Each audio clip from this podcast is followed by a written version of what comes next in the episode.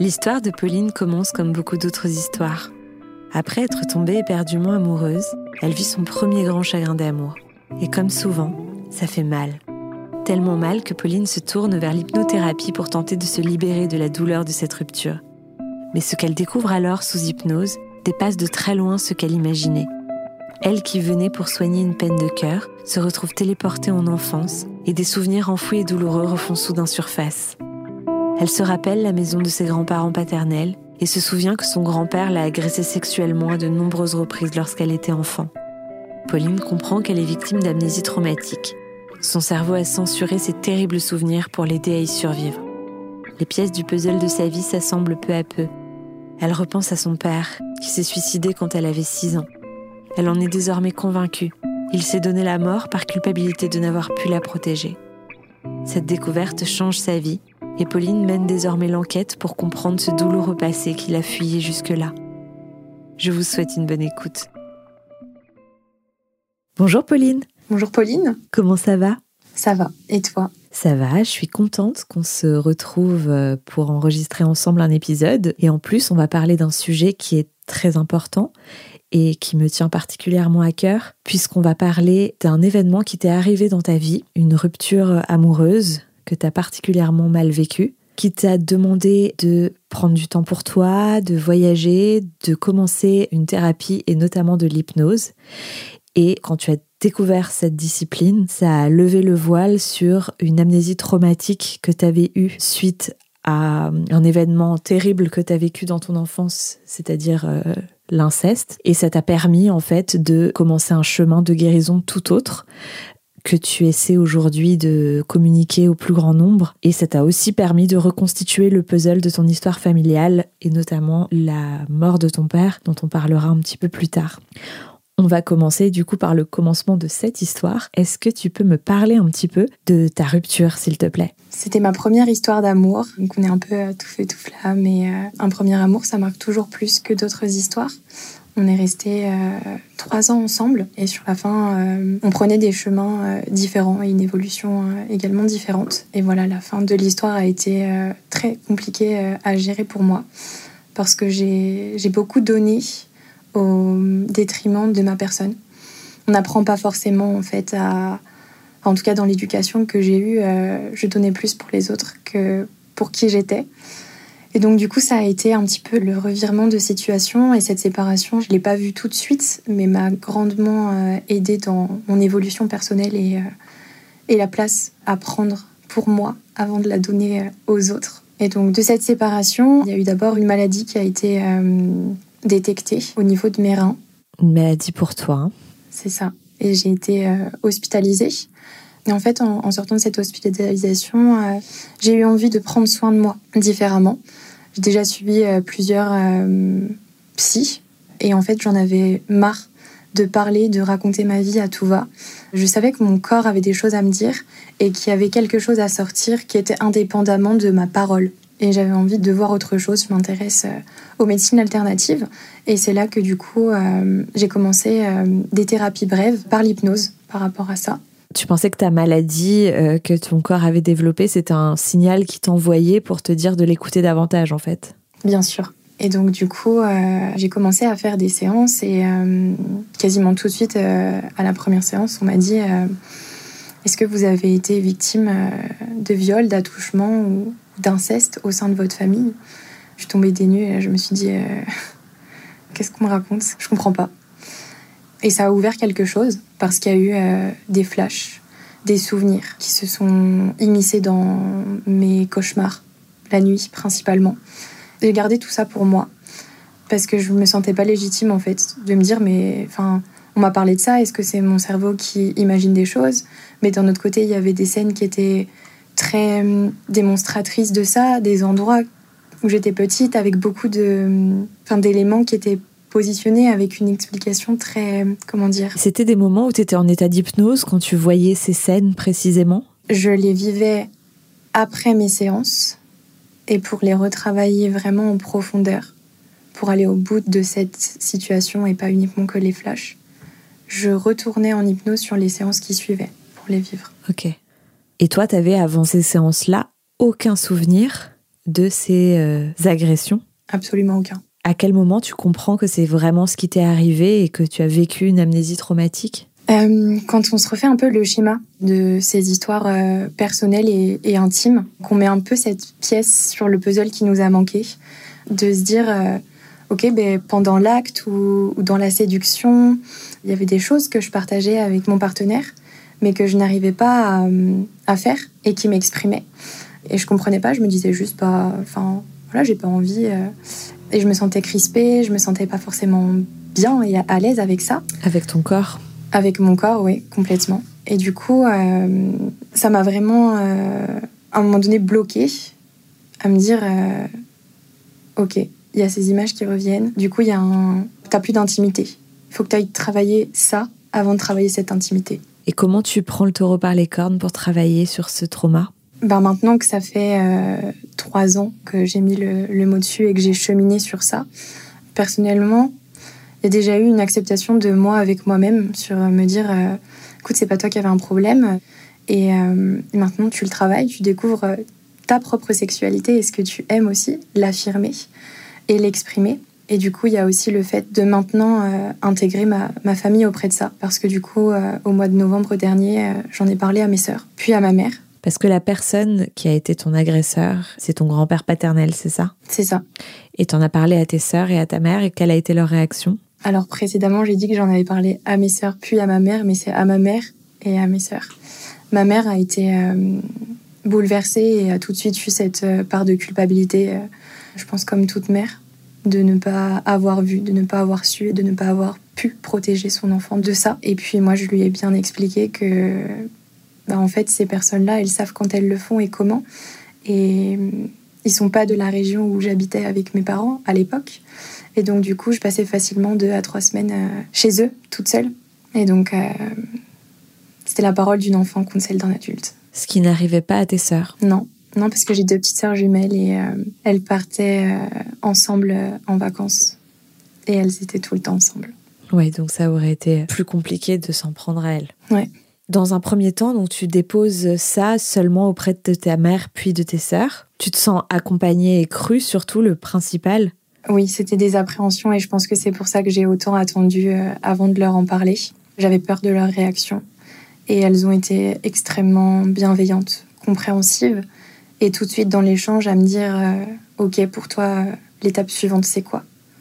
Où est-ce que tu veux aller? On t'accompagne en fait dans ton cheminement.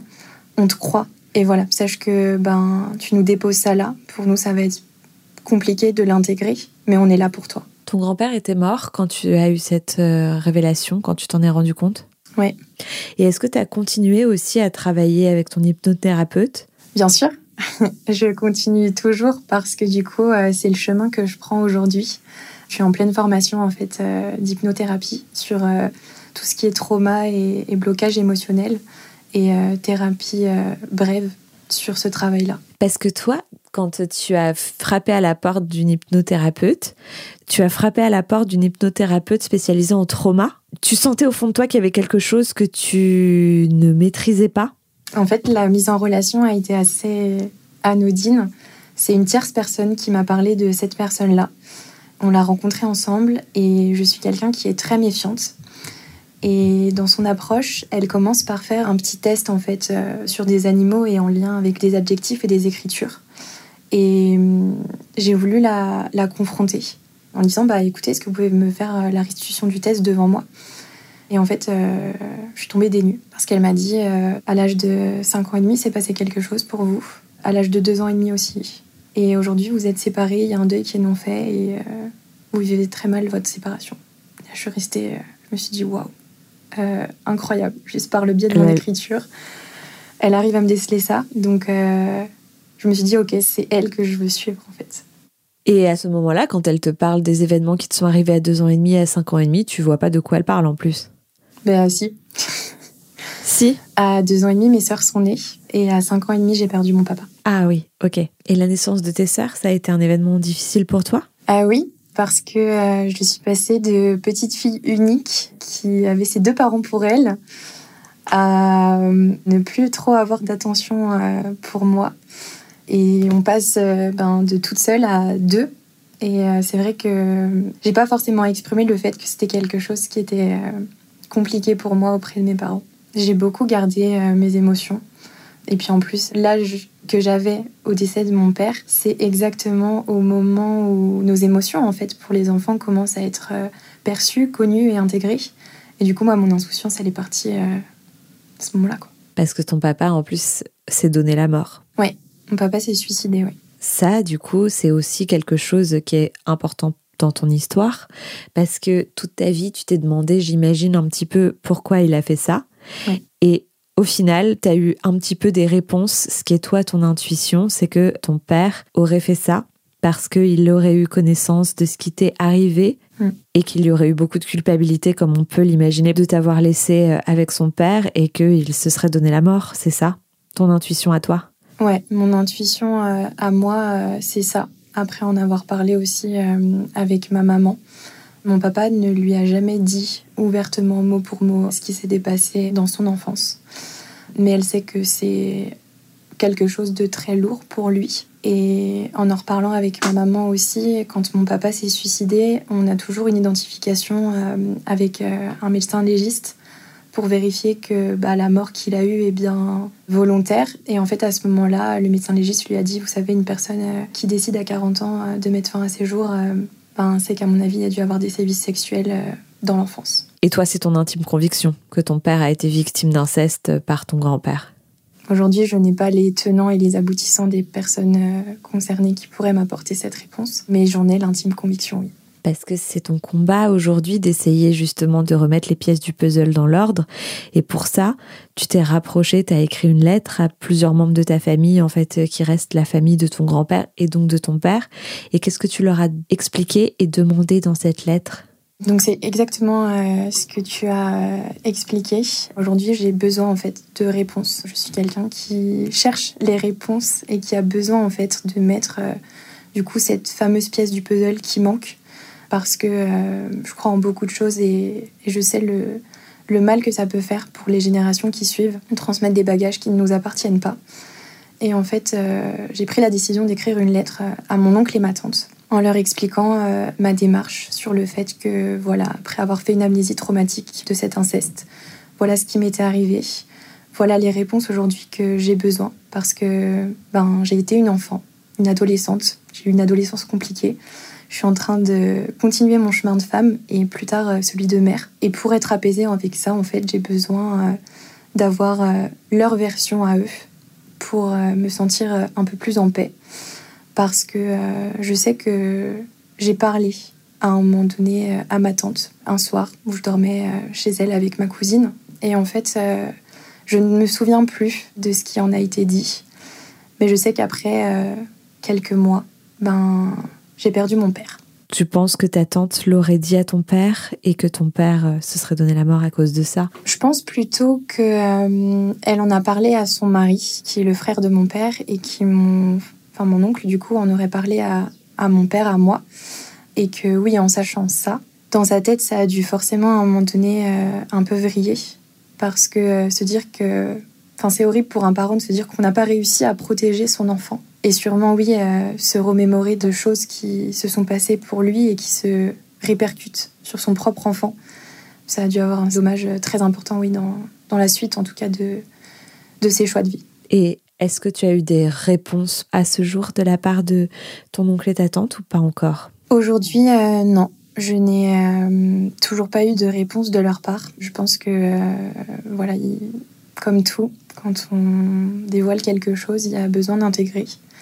Et je pense qu'ils sont dans cette phase-là d'acceptation, de compréhension et peut-être par la suite, j'espère, qu'ils s'autoriseront à échanger et à parler sur ce qu'ils savaient et que ça va m'aider euh, à évoluer. Dans ton chemin. Exactement. Et dans les autres membres de ta famille, du coup, tu parlais tout à l'heure de ta cousine. Est-ce que tu as pu échanger aussi avec d'autres membres de ta famille euh, au sujet de ce qui t'est arrivé? J'ai fait le choix de pas en parler à mes cousines, euh, qui sont du coup les enfants de mon oncle et ma tante, parce que pour le moment, en fait, c'est une histoire qui m'appartient et je voulais d'abord avoir cet échange avec eux avant de les avoir avec elle. On n'est pas forcément proches en fait, et euh, c'est pas quelque chose qu'on dit euh, bah, au téléphone ou sur un compte Ouais, c'est ça. Et qu'est-ce que tu attendrais, toi, de la part de ton oncle et ta tante? Alors je pense que je me suis fait les deux grandes phases possibles du scénario. Dans un premier temps, ma démarche au travers de cette lettre, c'est vraiment pouvoir avoir une discussion en fait sur ces silences, sur ce que eux savaient, sur une culpabilité peut-être qu'ils portent sur ça, et vraiment me dire, euh, ok, je suis allée au bout de tout ça et maintenant euh, je peux être euh, fière déjà d'avoir laissé de côté et d'avoir eu cette réponse pour moi, pour mon père, pour ma famille, pour mes sœurs et puis pour mes générations d'après. Et dans un autre, s'ils choisissent de garder euh, le silence, d'être euh, OK avec euh, leur position, parce qu'elle leur appartient, et que ma démarche d'avoir fait la lettre, c'était une ouverture de dialogue, et que s'ils sont pas prêts à le faire aujourd'hui, ça leur appartient. Comment ton oncle a vécu la mort de son frère, le fait qu'il soit mort par suicide Qu'est-ce que ça a évoqué chez lui? Est-ce que tu sens aujourd'hui, a posteriori, avec l'histoire que tu as pu reconstituer, qu'il n'était pas si étonné que ça, ton oncle alors pour te recontextualiser la chose, aujourd'hui, euh, il y a deux clans dans ma famille. Il y a ma famille, mes sœurs et ma mère. Et euh, l'autre partie de cette famille où il y a euh, mon grand-père, ma grand-mère, mon oncle et ma tante et leurs enfants. Et en fait, au décès de mon père, chacun se renvoyait la balle sur c'est la faute de l'autre. Et nous, avec mes sœurs, on était au milieu. Enfin, il y a une part de notre famille qui est celle de notre père et auquel on a encore besoin de se construire parce que c'est la seule chose qui nous rattache à cette personne. papa. Exactement. Et la famille euh, qu'on a choisie et qui se construit, et il reste que ma maman. Et euh, ça a été un peu difficile d'être euh, en bascule entre les deux. Surtout que mon oncle n'est pas quelqu'un qui parle. Et quand il essaye d'avoir des réponses ou de comprendre, c'est lui qui va le demander. C'est pas nous qui pouvons échanger avec lui en disant écoute, on est prêt aujourd'hui à parler. Est-ce que, est-ce que voilà, tu peux me raconter euh, les moments de joie que vous avez vécu ensemble entre frères et frères? Et en fait, c'est quelqu'un qui s'est construit dans la, dans la dureté, dans le silence et qui a avancé, qui s'est jamais posé les questions euh, à euh, travailler sur lui, à aller introspecter et à lâcher en fait ce qui avait besoin d'être lâché. Donc aujourd'hui, si je devais le décrire, je pense que je dirais qu'il survit plus qu'il vit. Ouais. Tu penses que peut-être il a lui-même été victime? Je voudrais pas prendre la parole pour lui, mais euh, il y a des chances. Et quelle était la place qu'occupait ton grand-père dans le cœur de ses petits-enfants, de ses enfants, de ses beaux-enfants? Comment il était perçu? Est-ce que il était vu comme quelqu'un de gentil? Est-ce que quelque chose aurait pu laisser entendre qu'il avait un côté très pervers et cette image très sombre? Pour moi, euh, rien ne laissait paraître euh, ce côté-là. C'est quelqu'un qui parlait pas forcément, qui n'exprimait pas ses sentiments, mais qui pourtant euh, était toujours présent euh, et fier en fait de ses petites filles et de sa famille. On nous mettait toujours sur un piédestal. Et en fait, euh, cette question me met un petit peu mal à l'aise parce que du coup, je, m'en suis voulu en fait d'idéaliser cette personne-là. Ma question n'avait pas du tout vocation à ce que tu ressentes une quelconque culpabilité ou que tu t'en veuilles. Parce que comme tu le disais par rapport à la culpabilité de ta mère, souvent, ces gens-là, personne ne peut se douter qu'ils commettraient des tels actes. Ce mm. sont des manipulateurs. Tu vois, j'avais fait un épisode avec Stéphie où on avait parlé d'inceste et elle disait que son père, si tu le croises dans la rue, euh, tu te dirais que c'est quelqu'un de formidable et d'ailleurs, euh, souvent ça leur profite dans les procès, etc. Donc euh, vraiment, t'as pas à t'en vouloir, mais c'est justement ça qui est intéressant, je trouve. Mm. Justement, c'est pas toujours celui qu'on imagine du grand méchant, quoi et que c'est monsieur tout le monde, adorable, serviable, gentil. C'est ça, et, et a posteriori, quand on en reparlait avec ma maman, euh, elle m'a dit Mais moi, je me suis toujours méfiée de cette personne. Mais même de, sa, fin, de la famille de mon père en général, euh, elle se méfiait. Hmm. Et tes sœurs Est-ce que ça a créé un petit peu des soucis, des tensions plutôt dans vos relations? Et notamment de la culpabilité de leur part de se dire euh, Bah, nous, on n'a rien subi? C'est une très bonne question parce que ça a été. Euh, donc j'ai deux petites sœurs jumelles et ça a été euh, très compliqué pour une de mes sœurs qui a eu besoin de, pendant un moment, de se terrer dans le silence et de venir plus tard euh, me voir pour me dire que ben, ce que j'avais évoqué un soir, donc l'inceste qui m'était arrivé, aujourd'hui elle savait plus qui elle était, ni en qui elle devait avoir confiance parce que ben, du coup, elle a une relation très fusionnelle avec ma grand-mère. Qui est toujours vivante, elle. Qui est toujours vivante, elle, oui. Et en fait, elle me dit, mais je te crois et je sais que ça t'est arrivé et que ces choses-là, euh, on peut pas les inventer parce qu'ils sont marqués physiquement. Mais du coup, moi, je sais plus quoi faire. S'ils savaient, ben je fais quoi? Si ta grand-mère savait, c'est ça? Si ma grand-mère, si mon oncle et si ma tante étaient au courant, euh, enfin en tout cas, elle, elle l'a vu comme ça, c'est que je me suis construit dans le mensonge. Hmm. Et ta grand-mère, justement, est-ce que tu lui en as parlé, toi? Ma grand-mère, on ne se parle plus euh, avant ma séparation parce que euh, un jour, en repas de famille, où il y avait vraiment euh, tout le monde, nos conjoints respectifs avec mes sœurs, euh, mon oncle, ma tante et mes cousines, a posé le plat sur la table et m'a regardé avec une noirceur d'esprit et m'a dit Je comprends pas pourquoi toi t'es envie et pas ton père. Ah. Et depuis ce jour-là, j'ai, pour mon bien-être et pour moi-même, j'ai préféré avancer en m'éloignant de cette personne. Bah, je te comprends et tu as bien fait. Et tes sœurs qui étaient présentes, quelle a été leur réaction? Pour ma sœur, euh, ça a été un choc. Elle n'a pas eu forcément de réaction à ce moment-là. Elle a simplement été ouais, euh, choquée de tout ça. Moi, j'ai dû euh, quitter l'endroit et sortir parce que j'arrivais plus à respirer et trop d'émotions d'un coup. Et en fait, c'est mon oncle qui m'a dit Pauline, c'est pas ce qu'elle a voulu dire, faut pas lui en vouloir en fait, à redramatiser tout le temps la chose. Et moi, j'arrivais, il fallait que j'arrive à me calmer, en fait, parce que j'arrivais pas. Et du coup, on a, on a pris l'air avec euh, mon copain de l'époque. Et en fait, mon oncle, je pense, a temporisé de l'autre côté. Et puis, elle est revenue après et elle m'a dit euh, Tu sais, Pauline, euh, c'est pas que je t'aime pas, mais je pourrais jamais avoir la relation que j'ai avec tes sœurs. Et est-ce que tu penses que c'était un aveu de sa part? Avec du recul, ouais, je pense. Je pense sincèrement qu'il y a une vraie haine et une vraie colère euh, quand elle me voit. Comme une jalousie de femme finalement, comme si euh, elle était euh, presque soit jalouse, soit dans la culpabilité de ce qu'avait fait ton grand-père avec toi. Parce que le fait qu'elle compare le décès de ton père et le fait que toi tu sois toujours en vie, voudrait dire qu'elle pense que vous avez le, même passé. J'ai cette intime conviction aussi. Et donc que vous êtes deux victimes de son mari.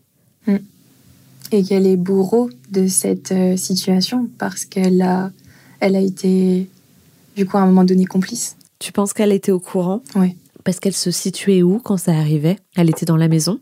Ça se passait, du coup, chez mes grands-parents et euh, oui, elle était dans la maison, dans ce lieu-là. Et c'était à quel moment de la journée? Ça pouvait se justifier par le fait qu'elle ne puisse ne pas être au courant ou non?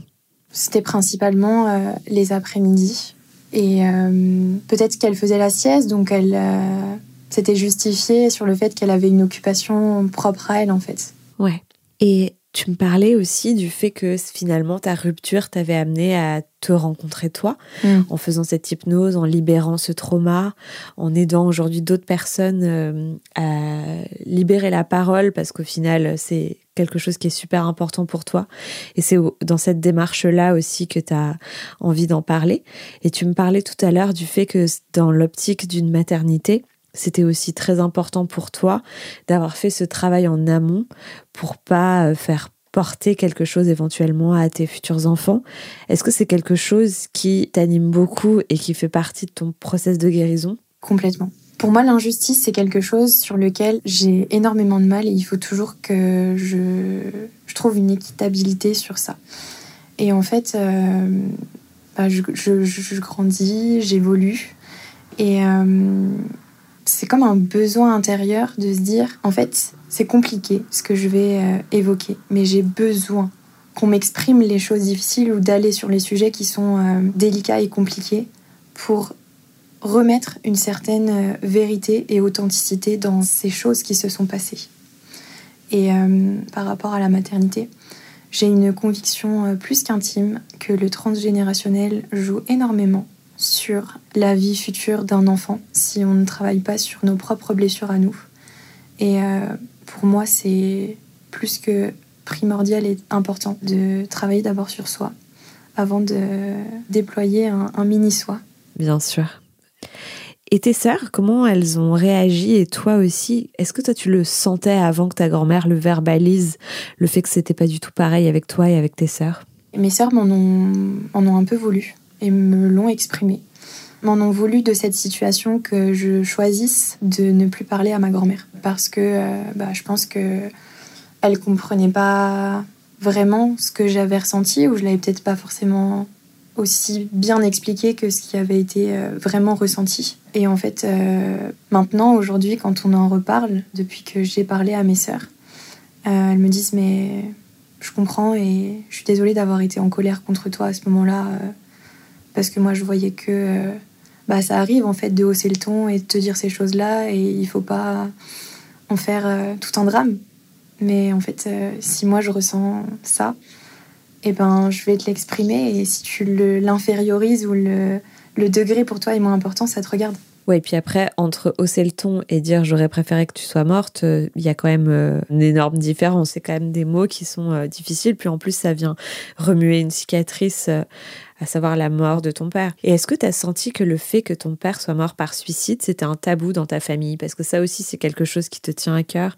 Tu me disais que ta mère, justement, c'est quelque chose euh, qui a fait partie euh, intégrante de votre éducation. Elle vous a toujours expliqué les choses. Elle vous a pas caché euh, les causes du décès de ton père. Est-ce que tu as senti que du côté de sa famille, c'était un tabou? Oui, complètement, complètement. Et puis, ben, eux, ils nous l'ont toujours fait comprendre que bah, en fait leur fils est décédé d'un suicide, il faut pas en parler, il faut avancer. Parce que euh, à l'époque de mes grands-parents, et pour moi ça n'excuse ça en rien, c'était mal vu de se dire que son enfant euh, à cette époque-là euh, bah, s'était suicidé et avait mis fin à ses jours. Donc c'était une étape et il fallait avancer. Et comment toi tu te sens aujourd'hui par rapport à tout ça? Est-ce que tu dirais que tu te reconstruis peu à peu? Aujourd'hui, je continue de me reconstruire je suis euh, en paix avec moi-même, avec mon corps et la colère et la haine que j'ai pu avoir euh, envers qui j'étais. Elle continue de faire son process et diminuer pour laisser la place à plus de sensualité, plus d'affirmation de, de, la femme que je suis en fait, chose que je laissais beaucoup de côté. Et en fait, c'est le moteur pour moi, c'est de parler. Mes amis, euh, je pense, m'admirent beaucoup pour ça, c'est que quand on est avec moi, elles me le disent souvent, elles me disent mais en fait avec toi on peut parler de tout et franchement ça fait du bien parce qu'on sent qu'il y a une euh, une sage place et, euh, et que peu importe ce qu'on peut évoquer, ben tu vas l'entendre et tu vas nous nous amener à pour qu'on puisse euh, trouver des, des pistes d'amélioration ou des solutions par la suite quoi. Et qu'est-ce que tu mets en place pour aider les autres? Parce que du coup, tu as écrit un livre qui traite de beaucoup de sujets. Et c'est là que tu as un petit peu rencontré une communauté et tu t'es rendu compte que ta parole pouvait faire du bien. Et tu me disais que tu voulais devenir également hypnothérapeute. Est-ce que tu penses que c'est lié à ton histoire et à ton envie de justement aider à faire tomber les tabous, à guérir? Ouais, euh, j'allais employer le mot, je ne savais pas si tu allais le sortir.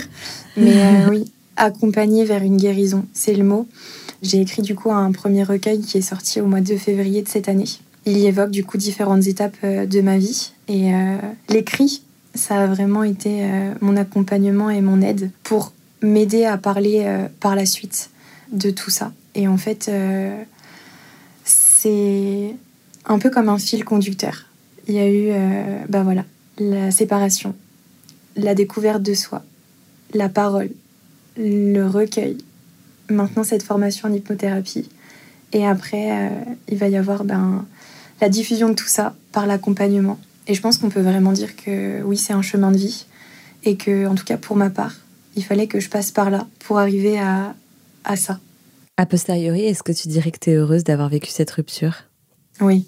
J'ai le sourire aux lèvres quand je le dis et je l'exprime très bien dans la première euh, partie de mon recueil et même à la fin. Euh, je remercie cette personne d'avoir eu le courage de se choisir, lui, et de me permettre d'être moi. Est-ce que tu lui as dit? Non, je n'ai pas eu l'opportunité de lui dire euh, en vrai. C'est quelque chose que tu aimerais faire ou pas forcément? Aujourd'hui, euh, je pense qu'on a nos chemins euh, qui sont tous les deux faits. Et je ressens plus forcément cette envie et ce besoin. Je suis vraiment en paix avec ça. Je vois. Tu le remercies, mais tu n'as pas ce besoin qu'il le sache? C'est ça. Je vois très bien au final, tu disais les premières histoires, euh, elles nous marquent toujours, elles ont toujours euh, une euh, saveur particulière et plus d'intensité. Mais je trouve que tu vois, c'est vrai aussi pour les premières grosses déceptions, les premières peines de cœur. En fait, elles nous apportent quelque chose en plus. Elles nous apprennent vraiment toujours à nous connaître et dans ton cas, c'est plus que vrai. Je suis complètement d'accord avec toi. Ben, je te remercie beaucoup, Pauline. C'était un véritable plaisir d'échanger avec toi et je te remercie de t'être confiée. Je sais que c'est pas facile de se confier sur euh, un sujet qui est aussi intime et je pense que c'est nécessaire de continuer à en parler toujours et encore. Merci à toi, Pauline. À bientôt. Voilà, le moment est venu de se quitter. J'espère que vous avez apprécié cet épisode. Je vous donne rendez-vous la semaine prochaine pour découvrir un nouvel invité, nouveau parcours et se faire embarquer dans un nouveau virage. En attendant, prenez soin de vous et bonne semaine.